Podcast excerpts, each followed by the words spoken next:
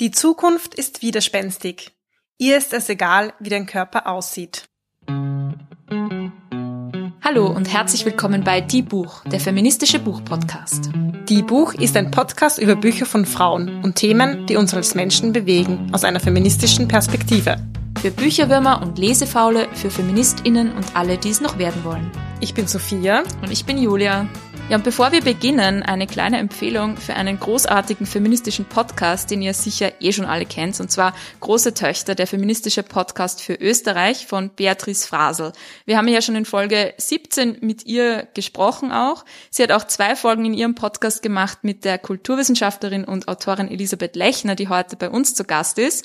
Und ähm, das müsst ihr euch unbedingt anhören, das ist wirklich, wirklich hörenswert. Worum es in Große Töchter geht, erklärt euch jetzt ähm, Bea aber selbst. Hallo. Kann es sein, dass ihr gerne Podcasts hört? Hab ich's mir doch gedacht. Das trifft sich gut, denn mein Name ist Beatrice Frasel und ich mache einen Podcast. Und der heißt Große Töchter. Alle zwei Wochen lade ich ExpertInnen, WissenschaftlerInnen, AutorInnen, JournalistInnen und AktivistInnen ein, um mit ihnen über feministische Themen zu sprechen.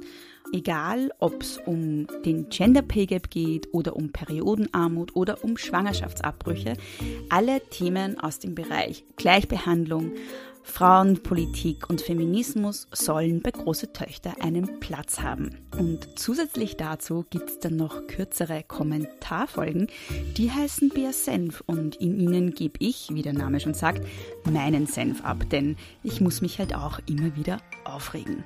Wenn ihr findet, dass das gut klingt, na dann hört doch mal rein. Große Töchter-podcast.at oder überall dort, wo man Podcasts hören kann auf Apple Podcasts, auf Spotify oder auf Google Podcasts oder wo ihr eben diesen Podcast gerade hört. Große Töchter, der feministische Podcast für Österreich. Ich freue mich auf euch. Herzlich willkommen zu unserer heutigen Folge von Die Buch Extended. Wie ihr wisst, ist die Buch Extended etwas ganz Besonderes. Hier begrenzen wir uns zeitlich ein bisschen weniger. Wir tauchen tiefer in verschiedenste feministische Themen ein. Wir sprechen über Bücher, die Julia und ich beide gelesen haben und haben auch immer wieder tolle Gästinnen zu Gast aus der Literatur- und Feminismus-Szene. Und heute ähm, Elisabeth Lechner, die Autorin von Riot Don't Diet. Schön, dass du da bist, liebe Ellie. Vielen Dank für die Einladung.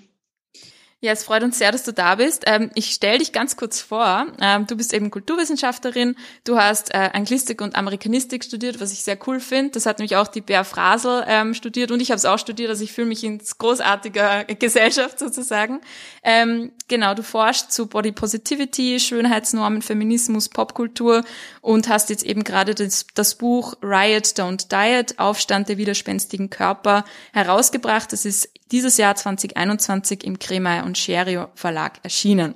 So, Riot Don't Diet. Was bedeutet denn dieser Titel? Kannst du uns übersetzen und kurz erklären, was das meint?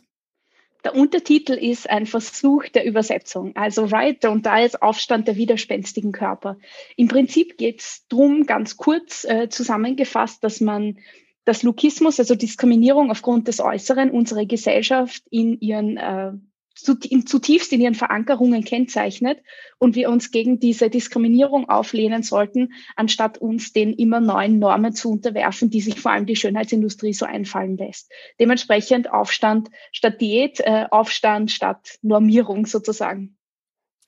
Du hast jetzt gerade schon Lukismus erwähnt. Das Buch ist ja so ein bisschen vollgepackt mit verschiedenen Begriffen und Konzepten rund um Schönheit und was den Widerstand betrifft. Wir starten jetzt mal ganz von vorne. Was bedeutet denn Schönheit für dich? Was heißt denn das? Also Schönheit, glaube ich, bedeutet für individuelle Menschen ganz unterschiedliche Dinge. Und Schönheit wird auch ähm, in unterschiedlichen Disziplinen ganz unterschiedlich besprochen. Aber aus einer kulturwissenschaftlichen Perspektive betrachtet, ähm, kann man sagen, dass Schönheit, so wie wir es heute verstehen, zutiefst von kapitalistischen und patriarchalen Strukturen geprägt ist. Also die Bilder, die in unserer Kultur die meiste Sichtbarkeit erlangen, sind die Bilder von jungen, weißen Frauen, die total schlank sind, super durchtrainiert, am besten lange Haare haben und in diese heteronormative Norm reinpassen, mit der man am leichtesten Produkte verkaufen kann. Das kann man äh, so feststellen, wenn man sich Machtstrukturen, wie sie gerade vorherrschen, genauer anschaut. Genau. Also das ist äh, auch so das, was ich als Kulturwissenschaftlerin leisten kann, ist auf äh, Zusammenhänge hinweisen und äh, Machtstrukturen herausstreichen, die andere vielleicht noch nicht äh, wahrgenommen haben so und dementsprechend diesen Begriff äh, sehr politisch verstehe. Weil ganz oft heißt es ja, wenn man über Schönheit spricht, über Körperlichkeit, dann ist ganz oft so, gibt es so ein Frauenthema schon wieder, muss man schon wieder. Und ja, man muss schon wieder, weil wie jemand aussieht, bestimmt äh, Lebenswege. Und das ist, äh, ja genau, da muss man dringend drüber reden. Hm. Und du bietest ja das ein bisschen ein Gegenpol, finde ich, weil auch, wie das du gerade erklärt hast, ist Schönheit jetzt nichts einfach nur Geschmackssache sozusagen, sondern es ist ja, hat ganz viele verschiedene Aspekte, sehr viel gesellschaftliche Aspekte und ähm, macht aber aus genau aus dem Grund halt auch was mit uns als Individuen, also was so an Schönheitsidealen durch diese Welt schwirrt. Ähm, und das finde ich ganz schön, wie du so ein bisschen diese Entwicklungslinien ähm, von Schönheit erklärst. Also einerseits natürlich ist es irgendwie so ein bisschen was Identitätsstiftendes oder kann es sein, aber es ist auch was sehr Strukturelles und eben auch Ausgrenzendes. Es geht ja dann ganz viel um diese Diskriminierung, die durch verschiedene Schönheitsideale ähm, kommt, auch bei dir im Buch. Ich finde, das hast du extrem gut zusammengefasst. Das ist auch der Grund, warum das Thema so komplex ist. Weil es auf der einen Seite, du hast gesagt, was sind Sinn und Identitätsstiftendes? Auf der einen Seite ist Schönheit eine Form von Selbstfürsorge, oder? Man nimmt sich Zeit, man macht ein schönes Bad, man hat so eine Skincare-Routine, man freut sich, die Haare herzurichten, sich zu schminken zum Beispiel. Das ist eine Form von Selbstausdruck auch. Wie möchte ich gelesen werden? Was ist meine geschlechtliche Identität? Was ist meine sexuelle Identität? Was, wie, wie möchte ich von anderen auch so äh, Gruppenzugehörigkeit Möglichkeiten, zum Beispiel, wie möchte ich gelesen werden? Das hat ja alles, äh, ist sehr bedeutungsschwanger. Auf der anderen Seite aber, welche Optionen habe ich? Und ist es wirklich wurscht, ob ich mir die Beine rasiere, ob ich mich schminke, wie ich meine Haare herrichte, etc. Weil gerade an ähm, bedeutungsträchtigen Momenten kann man das sehr gut festmachen. Wie richtet man sich her beim ersten Date? Wie richtet man sich her bei einem Bewerbungsgespräch? Ähm, bei all den Momenten, wo es halt wirklich um was geht. Wie, wie schaut man da aus? Und da wird man vermutlich, ähm, weil einfach die meisten Leute einfach äh, wissen, dass das eine große, eine große Bedeutung hat, darauf achten, besonders in Richtung Normschönheit irgendwie ähm, sozusagen sich zu präsentieren, weil man einfach weiß, also gibt es zig empirische Studien, Menschen, die als schön gelten, haben empirisch belegbare Vorteile im Leben, finden leichter einen Partner, Partnerin, bekommen eher den Job, bekommen früher die Gehaltserhöhung, haben äh, bessere Konditionen bei Hypotheken und äh, Versicherungen etc. etc. etc. Manchmal sogar die bessere Gesundheitsversorgung, weil zum Beispiel Dickenhass auch im medizinischen Bereich so zutiefst ähm, etabliert ist. Ja, ähm, du schreist ja auch so diese Verknüpfung von Schönheit, Patriarchat und Kapitalismus recht stark heraus in dem Buch. Also zwei Begriffe, die ich sehr, sehr spannend und wichtig fand, war irgendwie so das Schönheitskapital und die Schönheitsarbeit. Vielleicht kannst du kurz erklären, wie diese zwei Dinge zusammenpassen und wie sie ineinander greifen die gefallen mir auch extrem gut, ähm, weil sie ausdrücken, wie sehr es einerseits, also das Schönheitskapital drückt für mich so gut aus, wie sehr es bei Schönheit auch um ökonomische Realitäten und um Ressourcen geht. Wer hat denn die Möglichkeit überhaupt, sich entsprechend der Norm zuzurichten? Wer kann, also wer hat die meisten Ressourcen, Schönheitsarbeit zu betreiben? Ja, Millionen schwere Celebrities, oder?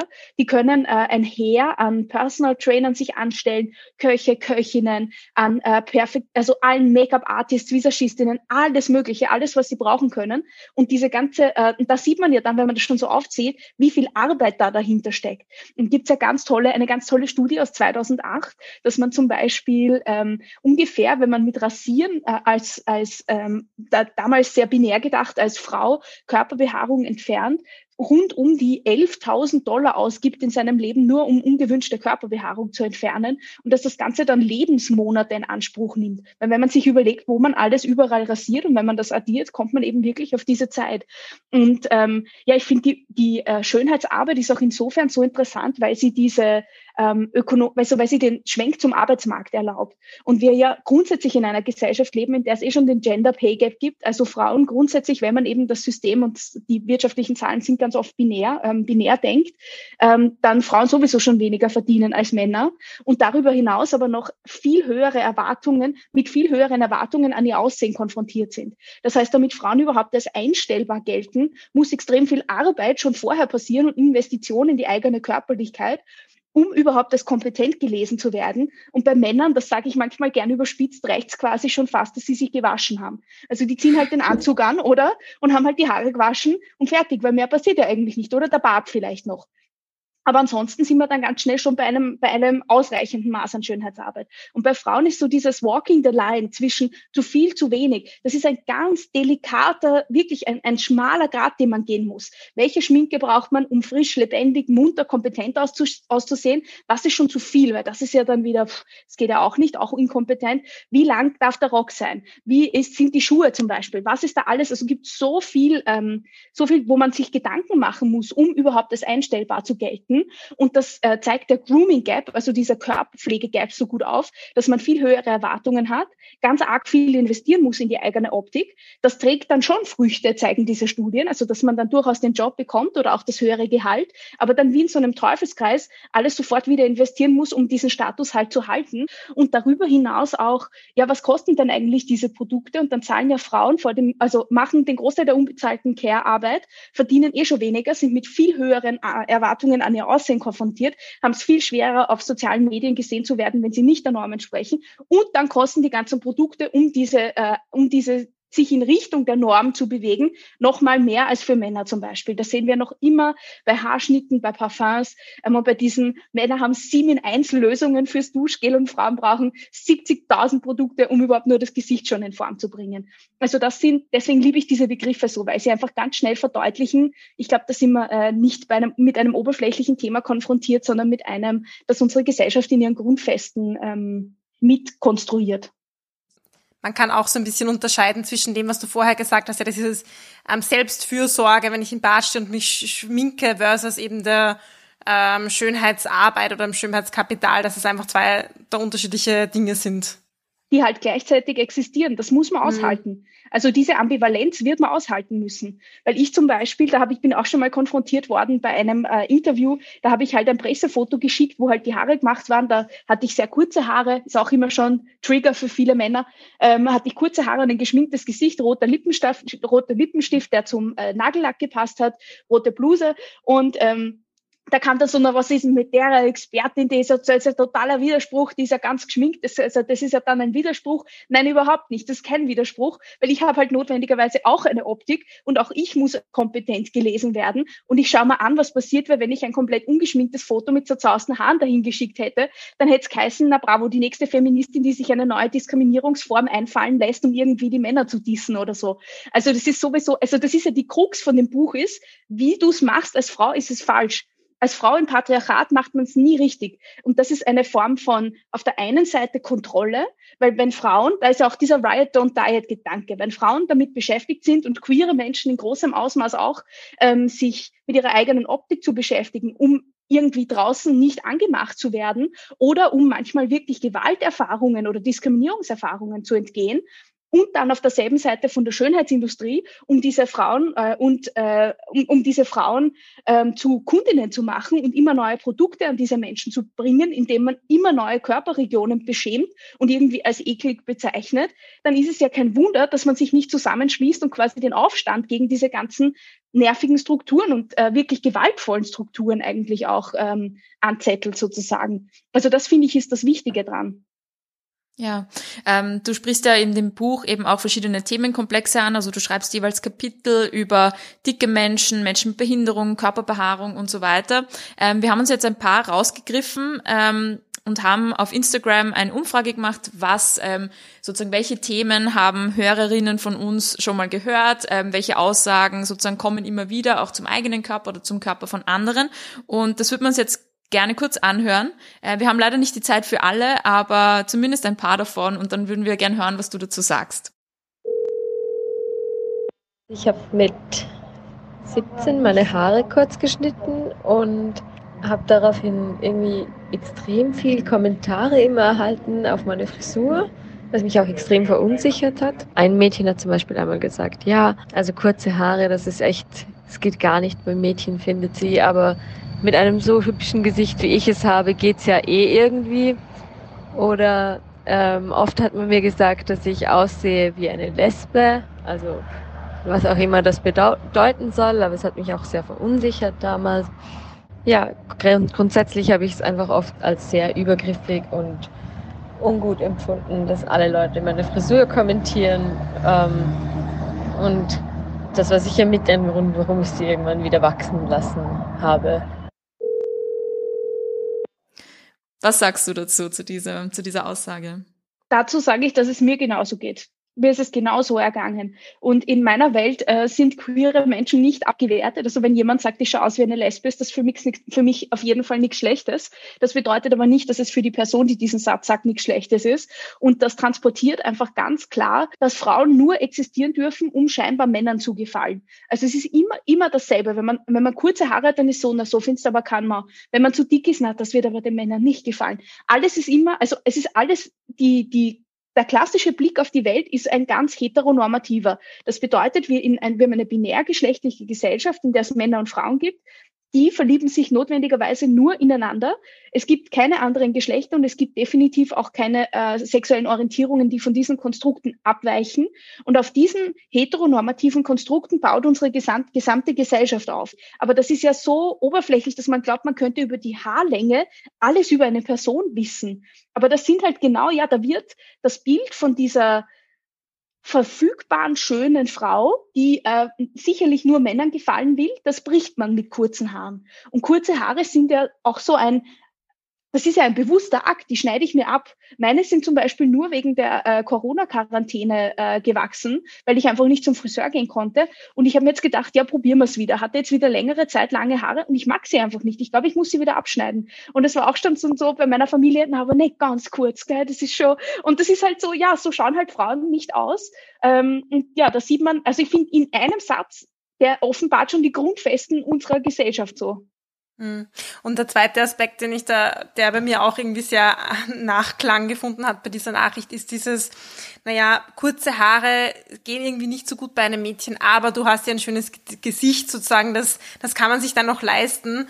Und da schreibst du ja auch auf das im Buch sozusagen, ja, so einen, so einen Bruch quasi mit der gesellschaftlichen Norm kann ich mir leisten. Also jetzt, keine Ahnung, als, ähm, schlanke, weiße, junge Frau ähm, ist natürlich leichter, mir die Beinhaare wachsen zu lassen, als wenn ich jetzt vielleicht dick bin oder schwarz. Genau. Also jene, jene Menschen, die eh schon marginalisiert sind, haben es viel schwieriger, ähm, nicht, mit, nicht nach diesen Normen zu streben, einfach weil das wirklich dann in Richtung Diskriminierungs- und ganz oft auch Gewalterfahrungen geht.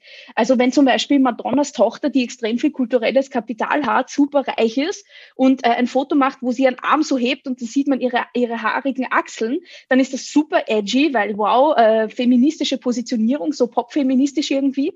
Aber wenn das äh, jemand macht, der zum Beispiel aus einem äh, armen Kontext kommt, wo eh schon ganz klar ist, es gibt Unmengen an Klassismus und so, dann kommt einfach noch doppelt und dreifach, die schaut doch nicht auf sich, na schau, wie die ausschaut. Und dann gibt's halt einfach wirklich ganz unterschiedliche Zuschreibungen, ähm, was, was diese Praktiken betrifft. Also da hast du, es stimmt einfach wirklich. Oder wenn man sich zum Beispiel anschaut, wie Plus-Size-Models auch auf sozialen Medien oder auch in Werbekatalogen präsentiert werden, die dürfen mittlerweile ähm, manchmal sogar über diese perfekte Sanduhrfigur hinaus äh, dicker sein, aber niemand von denen hat jemals irgendeine Körperbehaarung oder wäre ungeschminkt. Das sind immer so, du darfst das eine, darfst du mittlerweile schon, aber viel mehr dann halt doch nicht. Mhm. Und eins, äh, da würde mich noch deine Meinung dazu interessieren, weil du hast ja auch schon die ähm, Madonna-Tochter angesprochen, die sich da mit ihren Achselhaaren äh, äh, gezeigt hat auf Social Media. Findest du es dann irgendwie einfach, okay, die nutzt das einfach aus sozusagen und schlagt Kapital drauf, dass sie ähm, ihre Achselhaare zeigt? Oder denkst du, ja cool, sie hat auch irgendwie eine Vorreiterinnenrolle? Genau, also das ist irgendwie, du hast da jetzt eben mit diesem Beispiel die Konklusion von meiner Dissertation zusammengefasst, weil es ist kompliziert und es also auf gescheit würde man sagen, es oszilliert zwischen beiden Enden dieses Spektrums. Also es ist ein dauerndes Hin und Her zwischen, ja, das ist super, da sind widerständige Momente, da passiert was, da brechen wir Sehgewohnheiten auf, das sehen ganz viele Menschen. Jedenfalls ist, ich, ich sehe diesen Moment schon noch, aber auf der anderen Seite kann sie auch extrem von dieser Aufmerksamkeit profitieren. Und andere würden diese Aufmerksamkeit halt nicht bekommen. Und was heißt das dann, das habe ich mir auch in der Dissertation angeschaut, was heißt diese große Popularisierung von Feminismus und dass der heutzutage sich ganz oft an Einzelpersonen aufhängt, die man wie Roxanne Gay extrem gut erklärt hat, da tendiert man dazu, die auf so einen Protest zu stellen. Und wenn dann eine Verfehlung ist, das war jetzt gerade bei Billie Eilish, da waren ja total alle urschockiert, dass sie sich plötzlich sexualisiert irgendwie gezeigt hat, dann ist sofort, na zack, runter vom Stockerl, geht schon immer nächstes Vorbild so. Und was bedeutet diese Individualisierung? Was bedeutet aber auch die Kommerzialisierung von Feminismus? Was bedeutet das, dass wir den auf Plattformen betreiben, in der Corona-Krise noch mehr, weil man ja kaum raus konnte, die eigentlich mit unseren Daten Milliardenprofite machen und wo es überhaupt keine demokratische Teilhabe oder Mitbestimmung gibt. Also diese Plattformlogiken sind extrem schwierig runterzubrechen, aber ich glaube, wir müssen das um einfach bewusst, um bewusst unseren Aktivismus reflektieren zu können. Und auch im Feminismus haben dann eben ähm, Leute mit Politiken der Sichtbarkeit viel mehr Reichweite, als wenn man zum Beispiel über Altersarmut reden will, über Arbeitszeitverkürzung und über solche Dinge. Und das sind schon, das sind Problematiken, die haben wir und über die müssen wir reden. Ein äh, zweites Beispiel, das wir noch bekommen haben, ist folgendes. Ich bin die einzige in meiner Familie, die nicht übergewichtig ist. Das war schon immer so. Und das bringt halt mit sich, dass auf mein Gewicht ganz besonders geachtet wird. Und das war auch schon immer so. Also bei jeder Familienfeier gibt es entweder ein Kommentar dazu, ob ich jetzt zugenommen habe oder abgenommen habe. Ähm, obwohl das so wurscht sein sollte und weil es gerade in der Familie irgendwie völlig egal sein sollte, wie man aussieht. Was fällt dir zu diesem Beispiel ein? Also grundsätzlich mal fällt mir ein, bitte hör mal auf, endlich gerade Frauenkörper die ganze Zeit zu kommentieren. Also es ist einfach wirklich nicht notwendig. Man muss das wirklich nicht die ganze Zeit machen. Es ist nicht das Einzige, worüber man reden kann. Ich glaube, die Leute haben viel mehr zu sagen als jetzt ihr aktueller Hüftumfang sozusagen, dass man den dauernd die ganze Zeit bespricht. Ähm, und zusätzlich ist halt der, also ich finde da, da ist äh, eine Form von Empathie möglich, wenn ähm, die, die Zuhörerin da jetzt auch, die kennt das aus ihrer eigenen Erfahrung, dass es extrem nervig ist, dauernd auf den eigenen Körper reduziert zu werden. Und da muss man aber sagen, es gibt schon einen Unterschied zwischen Skinny-Shaming und, und Fat-Shaming weil unsere Gesellschaft einfach für dünne Menschen gemacht ist, für fitte junge Menschen ohne Behinderung, die einfach äh, unbehindert äh, durch den Alltag gehen können, weil ihnen keine Barrieren entgegenstehen. Bei Frauen haben wir es dann schon mit Sexismus zu tun, aber ein junger, fitter Mann ohne Behinderung, der geht komplett ohne jede, ohne, ohne Barrieren äh, durch, durch den Alltag. Und ähm, da ist es halt so, dass das Fat-Shaming ist ein strukturelles Problem in unserer Gesellschaft, das Menschen wirklich ausschließt im Gesundheitssystem, am Arbeitsmarkt, das ihnen krasse negative äh, Lebensläufe beschert einfach. Und dementsprechend ist äh, die, das Kommentieren von einem dünnen Körper absolut nervig, aber der Körper ist noch immer der Normkörper, der, dem, der wird nicht angespuckt, der wird nicht angestarrt auf der Straße. Und dicke Menschen sind nie unbeobachtet. Die können nicht in Ruhe essen. Die ganze Zeit wird an ihnen herum gedoktert auf verschiedenen Ebenen. Und das ist, das ist der richtig große Unterschied, den man hier auf jeden Fall machen muss. Ja, ich finde auch, ähm, dass dieses Beispiel auch zeigt, eh, wie du schon gesagt hast, ähm, als Frau kann man es auch nie richtig machen. Also jeder Frauenkörper wird immer irgendwo falsch sein und egal was man sozusagen ist, ähm, an irgendeinem Punkt wird man immer sozusagen ähm, Kritik ähm, erfahren und das ist auch so eine Erfahrung, die glaube ich einfach jeder oder jede Frau sozusagen, besonders eben Frauen, ähm, teilen.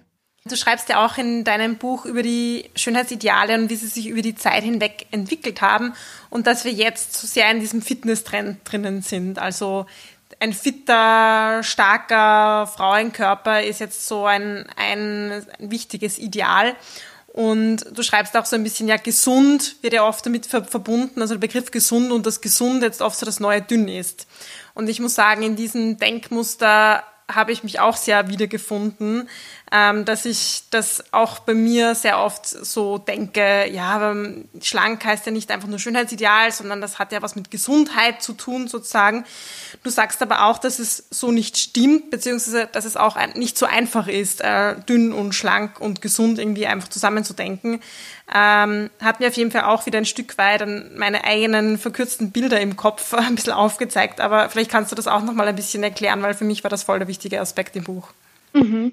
Also das ist wirklich eine der, ähm, ja, finde ich, wirkmächtigsten Informationen, dass das Bild, das wir von Dicksein haben und von Gesundheit einfach gerade gerückt gehört. Stimmt einfach so nicht. Also dick ist nicht notwendigerweise ungesund und dünn ist nicht notwendigerweise gesund.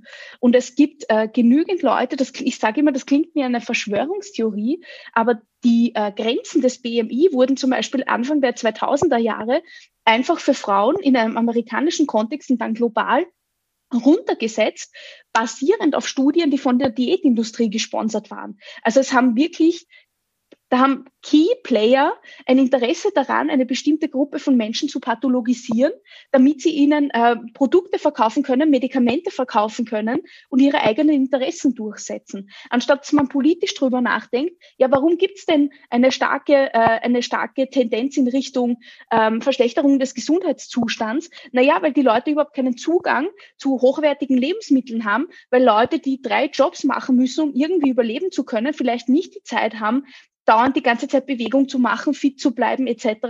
Ähm, also das sind alles so Zusammenhänge, wo einfach die politischen Aspekte auch komplett fehlen. Und ich finde ganz wichtig so, naja, dick ist nicht so schlimm, aber Hauptsache gesund.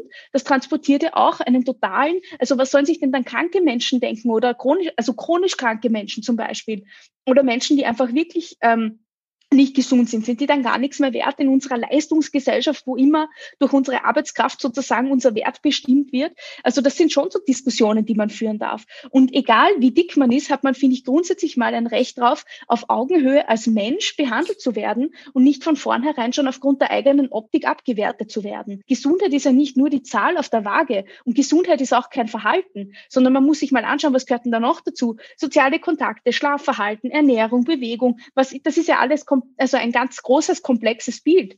Eine ähm, großartige Interviewpartnerin, die du auch im Buch ähm, sozusagen zu Wort kommen lässt, ist ähm, Ellie Magpie, die ich sehr, sehr cool finde, ähm, die sozusagen das erste ähm, ein inklusive Fitnessstudio in ähm, Wien eröffnet hat, ähm, wo sie auch sozusagen Menschen aller ähm, Körperformen sozusagen anspricht, einfach Sport zu machen und eben auch diese Freude an der Bewegung irgendwie ähm, zu leben, ohne eben, wie es im Fitnessstudio eben oft passiert, wo einfach gerade dort, wo eigentlich Sport gemacht werden sollte, wo eigentlich sozusagen die Idee ist, ja, jetzt mach einmal Sport, wenn du schon dick bist, eigentlich sollte man äh, sozusagen dort dann nicht erwarten, dass man dann gerade dort mit dicken Hass konfrontiert ist. Gleichzeitig schlimm, dass man sich so einen Safe Space erstmal schaffen muss, muss, so wie sie, die sozusagen dieses Fitnesscenter erstmal gründen musste, um überhaupt einen Platz zu haben, wo sie und andere Menschen ähm, einfach Sport machen können oder sich sozusagen bewegen können, so wie sie es gern möchten, ohne die ganze Zeit diskriminiert zu werden.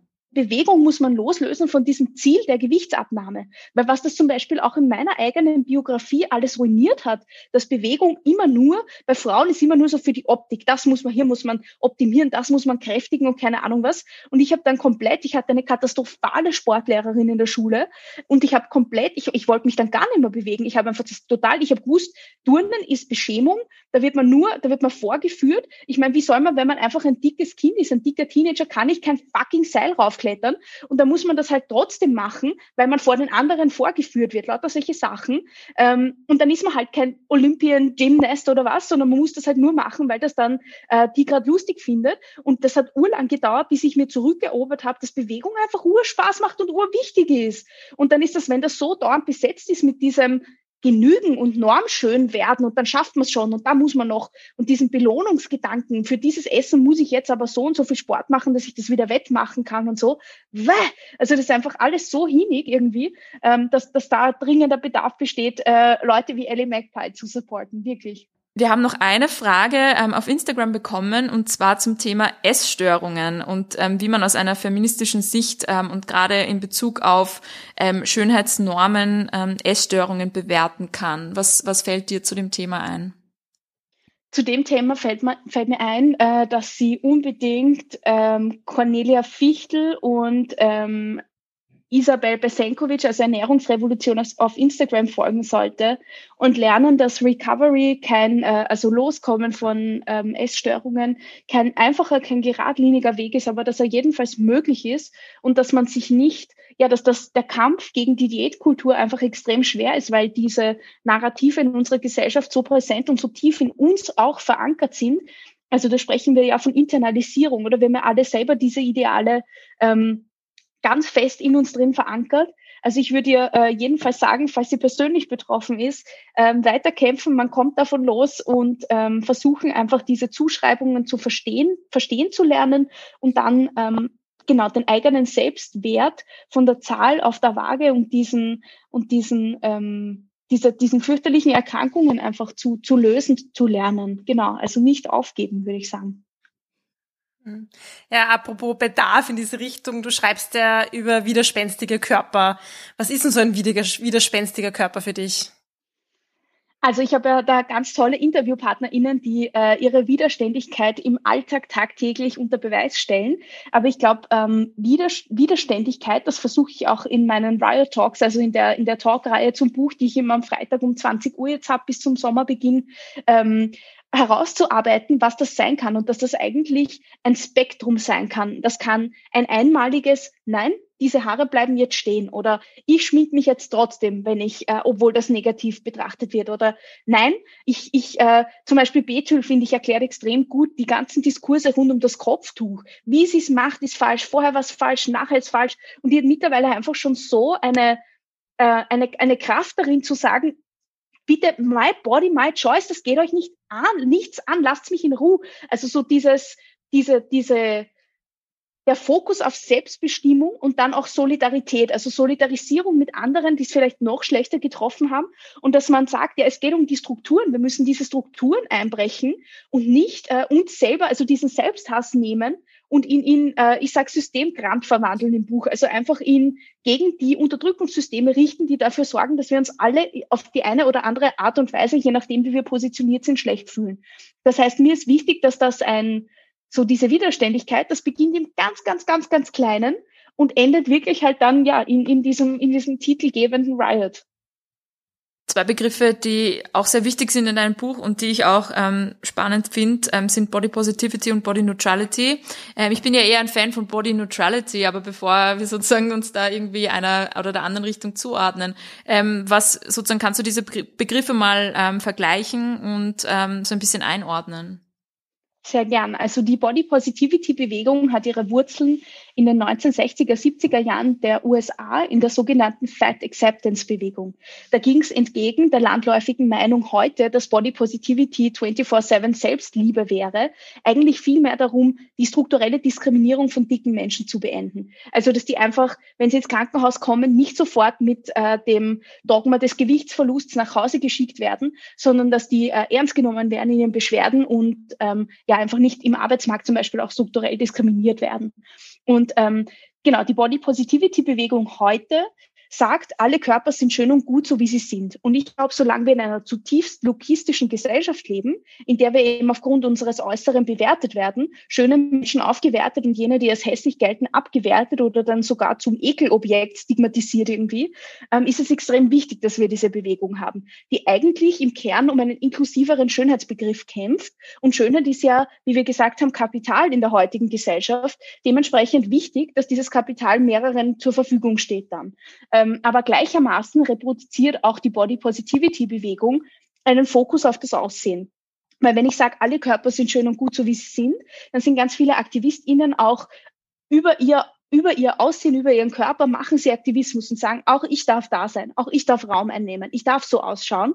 Und dann hat das natürlich immer, äh, da zitiere ich auch in meiner Dissertation eine äh, Forscherin, die sagt, naja, der gut sichtbare weibliche Körper ist halt auch der kommerzialisierbare, Weib, der, der kommerzialisierbare Körper. Und das sehen wir in äh, Werbe, Werbeeinschaltungen, die einfach komplett random mit irgendeiner Form von Fake oberflächlicher Body Positivity versuchen, neue Kundinnen äh, zu lukrieren, die vielleicht jetzt nicht mehr mit der ärgsten Beschämung ähm, arbeiten, sondern eben sagen, ja, denn du machst deine Kurven zum Trend, gibt's jetzt gerade wieder. Und gerade wenn eine, einer schwarzen Frau das in den Mund gelegt wird, ja, was ist dann, wenn das nimmer Trend ist? Dann ist die einfach noch immer eine schwarze Frau und ist das dann wieder egal, wenn sie strukturell diskriminiert wird oder wie. Also das sind halt so jetzt Diskurse, die viele sehr problematisch sehen. Und daraus hat sich dann quasi als Antwort, ähm, aber ich finde, im Parallel ergänzen sie sich sehr gut, die Body Neutrality Bewegung ähm, entwickelt, die so einem wenn man es äh, von Philosophierichtungen her betrachtet, einen phänomenologischen Zugang hat. Das heißt, die stellt das Fühlen über das Sehen. Die sagt, wir brauchen einen neutraleren Zugang zu Körperlichkeit. Der Körper ist das, was uns Zugang zur Welt, äh, zu sozialen Beziehungen, zum Austausch mit anderen ermöglicht. Und dementsprechend, ähm, genau, muss man, muss man den, überhaupt den Fokus wegnehmen von dieser Optik, unter dem ja gerade Frauen äh, ganz oft sehr stark leiden. Genau. Ja, ich habe da auch, weil wir kurz vorher über das Fitnesscenter geredet haben, auch so einen Moment gehabt, ähm, wo ich im Fitnesscenter war und mir einfach Spaß gemacht hat, mich zu bewegen. Und ich habe mir gedacht, boah, ich schaue jetzt auch wahrscheinlich super toll aus, wie ich da auf meinem Laufband laufe. Dann habe ich mich selber im Spiegel gesehen, habe mir gedacht, oh, so toll, wie ich mich gefühlt habe, schaue ich jetzt eigentlich gar nicht aus. Dann habe ich mir gedacht, wie bescheuert, ja, sorry, wenn ich jetzt da mal kurz äh, fluche, aber ähm, warum sozusagen bewerte ich eine Situation, in der mich eh, wie du sagst, gut gefühlt habe, also wo so dieser Wahrnehmungsaspekt einfach auch für mich positiv war, warum bewerte ich den dann im Nachhinein auch negativ, weil sozusagen die Optik irgendwie äh, nicht so ideal war, wie ich es mir gewünscht hätte. Und ich finde auch ähm, super, wenn du erwähnst im Buch, ähm, nämlich Jamila Jamil, die ja auch ähm, dieser Body Neutrality Bewegung ähm, zuzurechnen aufzuzeichnen ist. Und ähm, die finde ich ähm, einfach sehr großartig. Die hat auch einen ähm, coolen Podcast, I Way, wo es eben auch viel über Körper in allen möglichen ähm, Formen und Bereichen sozusagen drüber spricht. Aber wie du sagst, das, das ähm, ergänzt sich halt. Also das eine ist wahrscheinlich nicht die Lösung oder die Antwort, sondern das existiert eben parallel einfach. Ja, mir, mir fällt da auch gleich noch eine Anekdote ein, so wie Julia. Ich bin letztens im Zug gesessen und hat dein Buch mitgehabt. Ähm, das hat ja ein super ähm, auffälliges Cover und habe so gelesen. Und mir gegenüber ist ein junger Mann äh, gesessen und hat so gefragt, ja, was liest du gerade? Und ich so, ja, cool, kann man gleich drüber reden. und ähm, habe ihm mal so ein bisschen erzählt, um was es im Buch geht. Ähm, und dann hat er gesagt, ja, ähm, er war auch letztens online und hat jetzt sieht er auch immer mehr so Videos und da war eben ein Video von einer sehr dicken Frau, die das super bewusst in den Vor Vordergrund gestellt hat. Ähm, und er meint ja, es kann ja eh ähm, jeder machen, was er will. Und im Prinzip hat er ja nichts gegen dicke Leute. Aber warum muss sie denn das so darstellen? Das ist ja ihre Privatsache. Und ich so, so war mir gedacht, ja, genau das ist irgendwie der Punkt vom Buch. Ähm, und würde dich jetzt kurz als meine Beraterin ähm, heranziehen und dich mit in den Zug nehmen. Was würdest du denn meinem Gegenüber da erwidern? Ich würde dem sagen, dass private ähm, das Private ist so lang politisch, solange ganze Gruppen kollektiv abgewertet werden aufgrund von Dingen, die andere für privat und unzeigbar halten. Das ist da die Krux an der Sache. Diese Dinge müssen an die Öffentlichkeit an die Öffentlichkeit gezerrt werden. Im Sinne von, gab es eben eh schon in der zweiten Welle des Feminismus, Consciousness Raising, Bewusstseinsbildung. Wenn wir jetzt da sitzen und sagen, mir geht's schlecht, dir geht's schlecht, dir geht's auch schlecht mit dem eigenen Körperbild. In Frauenrunden ist das zum Beispiel immer so, dass irgendwas hat man immer an sich auszusetzen. Da muss man eigentlich draufkommen, hoppala, das ist doch kein individuelles Problem, sondern ein strukturelles eigentlich. Und so ist es eben auch mit diesem Aktivismus. Da wird an die Oberfläche geholt, ähm, was andere verschweigen wollen, damit es eben nicht zu dieser Solidarisierung und dieser Widerständigkeit kommt. Ja, das Private ist politisch. Ist, irgendwie wissen wir das eh schon seit Jahrzehnten ähm, und Feministinnen pre predigen das ja auch schon seit Jahrzehnten. Ähm, aber ja, wir müssen dranbleiben, wie es scheint.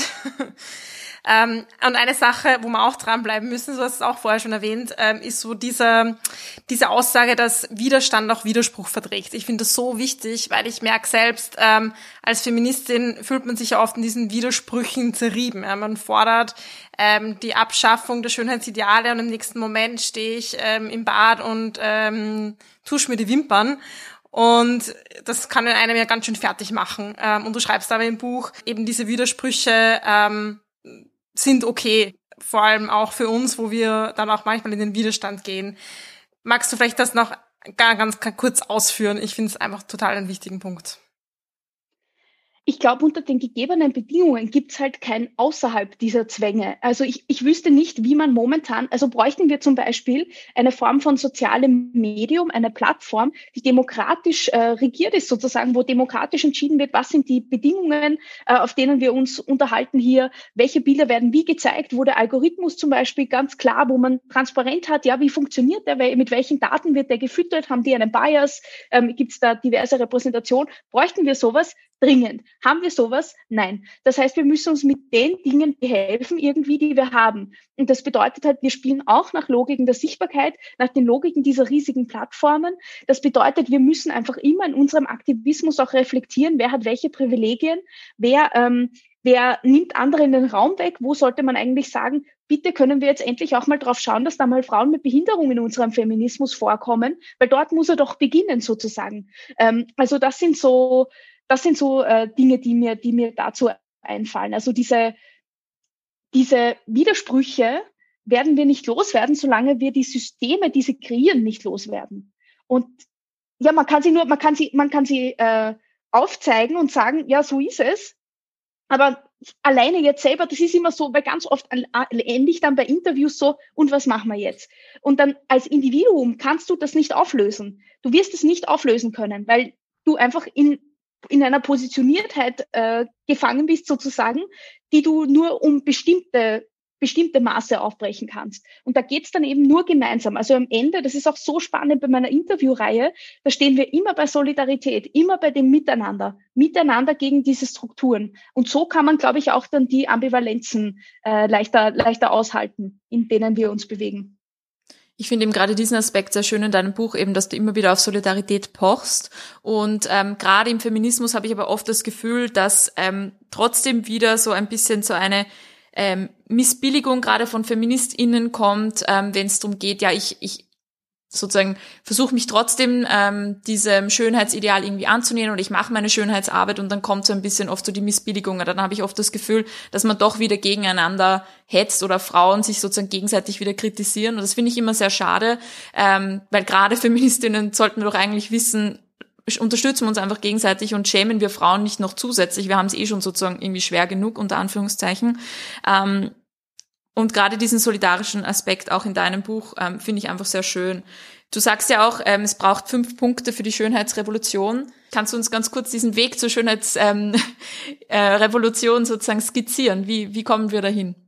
Ich glaube, wir haben ihn eh schon gut aufgezeigt und das ist auch eine gute Rückmeldung ähm, auf, der, auf den Kommentar, den du gerade gemacht hast, weil ich glaube, dass sich ein Fokus auf unterschiedliche Lebensrealitäten und Identitäten bei gleichzeitiger struktureller Kritik nicht ausschließen müssen. Ich glaube, es ist Platz für alle gehört zu werden und solidarisieren und gemeinsam auftreten, tun wir uns einfach über die Kritik an Strukturen. Das Patriarchat tut allen weh. Der Egoismus ist für alle schlecht, die Diskriminierung von Menschen mit Behinderungen. Ein barrierefreier Raum wäre doch für alle super, zum Beispiel, wenn wir jetzt ähm, die Fortbewegung äh, mit zum Beispiel einem Rollstuhl hernehmen. Das sind so Dinge, die, genau, wo ich mir denke, am Schluss steht einfach diese, diese einende Kritik an den Strukturen. Und das heißt aber nicht, dass nicht vielfältige Stimmen zu Wort kommen können. Aber der Weg, den ich versuche zu skizzieren, ist einfach der Weg von, von diesem ersten Bewusstwerden. Aha, das ist eigentlich ziemlich unfair, wie unsere Gesellschaft strukturiert ist. Da haben wir eigentlich ein Problem. Hin zum Reflektieren was heißt das jetzt für mich? Was heißt das für mein Körperbild? Was heißt das aber auch zum Beispiel für den Wirkungsbereich, den ich habe in meinem Leben? Schaue ich darauf, dass da irgendwie was weitergeht, dass es diverser wird? In den Gesprächen mit Familienmitgliedern, am Arbeitsplatz, in Vereinen, in, in meinem Wirkungskreis, so wie ich ihn habe. Und dann eben der, der Zusammenschluss in Netzwerken und ähm, das, das gemeinsame Auftreten gegen diese Strukturen oder auch Boykott von sinnlosen Produkten und so. Es gibt einfach wirklich Sachen, die ich mir definitiv nicht einreden lassen werde. Wenn man dann steht und sich denkt, nein, ich brauche jetzt nicht die 40. Creme für Zellulite, ich brauche äh, nicht noch irgendeine Anti-Augenringe-Creme, weil wenn ich einfach schlecht geschlafen habe, schauen die Augen halt so aus. Also wenn man sich gewisse Dinge nicht mehr einreden lässt, ist, glaube ich, schon ein guter, ein guter Schritt, ein guter erster Schritt gemacht. Du bringst auch so ein paar Beispiele für politische Rahmenbedingungen und zwei fand ich besonders spannend. Es gibt in Großbritannien ein Verbot von sexistischer Werbung und eine Förderung für Marketing, das äh, Diversität promotet. Und in Frankreich müssen in Magazinen bearbeitete Bilder als solche gekennzeichnet werden. Welche politischen Rahmenbedingungen oder Gesetze würdest du dir denn für Österreich wünschen? Das sind eigentlich eh schon gute Vorschläge, die ich bringe. Es hat äh, mein Austausch mit JuristInnen hat ergeben, dass über das Gesetz nicht alles geregelt wird, äh, also nicht alles äh, regelbar sein wird. Das ist ganz wichtig, weil gerade auch im Antidiskriminierungsgesetz äh, sind nicht alle möglichen Formen von Diskriminierung äh, geschützt. Das hat auch gute Gründe, wie ich mir von Expertinnen erklären habe lassen, weil wenn alles geschützt ist, ist dann eigentlich gar nichts mehr geschützt, weil dann hat man ja den Sonderstatus sozusagen verloren und dann spricht man halt von so einer Verwässerung vom Antidiskriminierungsschutz. Gleichzeitig muss man vor Gericht auch immer diese erfahrene ähm, diese erfahrene Diskriminierung noch einmal performen. Und wenn da die Richter, RichterInnen irgendwie nicht äh, auf der richtigen Seite sozusagen stehen, sind das alles extrem demütigende Prozesse. Also das ist alles wirklich nicht einfach. Ähm, das heißt, das Recht allein wird nicht alles, alles äh, lösen können. Aber was ich mir extrem wünsche, ist, dass es sowas wie ein Schulfach Medienkompetenz gibt. Einfach, wo man wirklich lernt, wie funktionieren diese Plattformen. Und es ist wirklich nicht so, dass Teenager jetzt lernen müssen, dass Bilder nachbearbeitet werden, weil das machen die jeden Tag mehrfach. Also da haben wir, das Problem haben wir sicherlich nicht.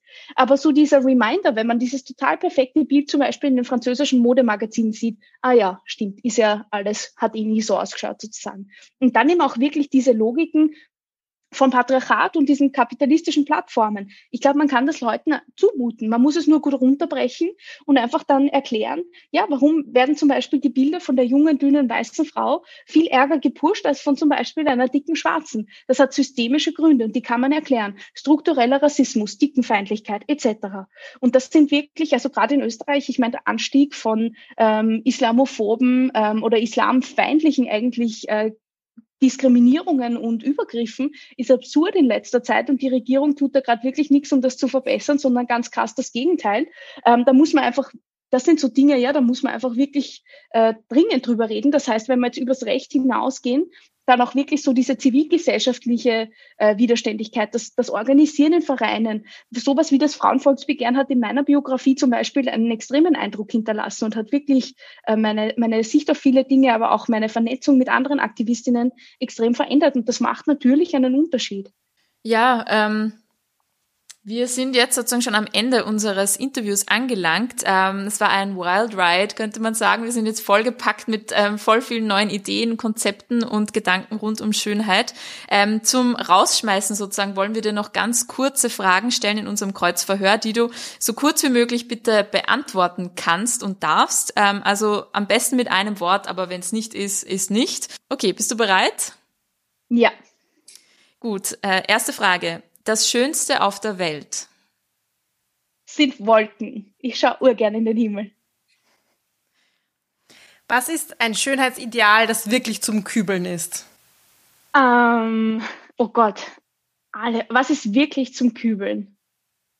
Diese, diese Sanduhrfigur, glaube ich, weil die ist für so viele unerreichbar und macht wirklich viel, viel äh, Leid.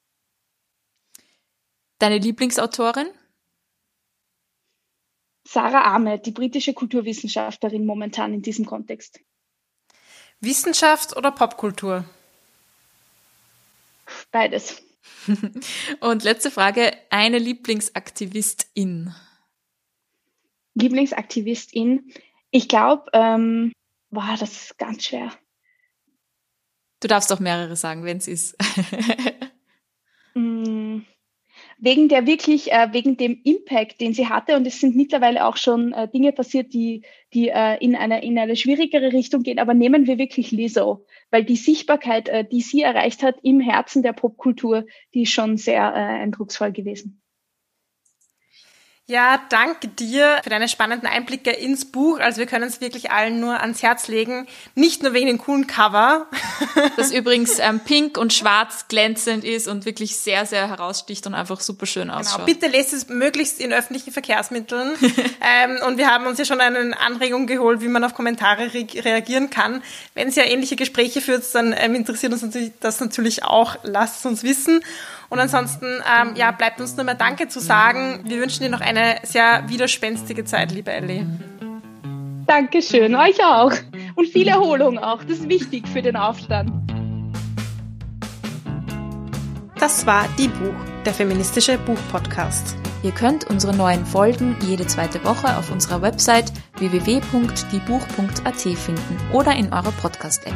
Außerdem sind wir neuerdings auch auf FIO, For Your Ears Only, zu finden. Könnt ihr mal reinschauen. Folgt uns außerdem gerne auf Instagram, Facebook und Twitter. Wir freuen uns immer über euer Feedback sowie angeregte Diskussionen. Schreibt uns dafür einfach eine E-Mail an plaudern.diebuch.at oder kontaktiert uns via Social Media. Außerdem kennt auch ihr bestimmt tolle Autorinnen, die es gilt bekannter zu machen. Wenn ihr ein Buch einer Frau lest, postet gerne ein Foto auf Social Media und markiert uns in euren Stories. Ein großer Dank gilt zum Schluss noch der Zirkusband, die uns ihre tolle Musik zur Verfügung stellt.